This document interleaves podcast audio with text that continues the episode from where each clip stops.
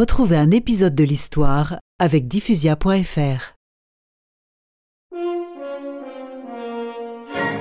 En 1146, le pape Eugène III et le roi de France Louis VII décident ensemble de la seconde croisade.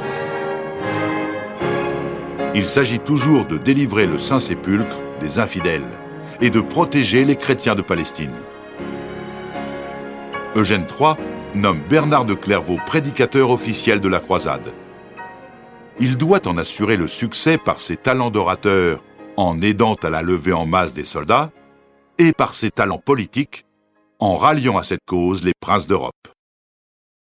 Dis papa, qui sont les infidèles? Et pourquoi occupent-ils la terre où se trouvent les reliques du Christ? Oh mon fils, c'est une longue histoire qui dure encore de nos jours. Disons seulement qu'alors la religion de beaucoup d'habitants de Palestine n'est pas la même. Ils ne sont pas fidèles au Christ et à la foi chrétienne. C'est pour cela qu'on les appelle des infidèles. Quant aux guerres, elles ont existé de tout temps.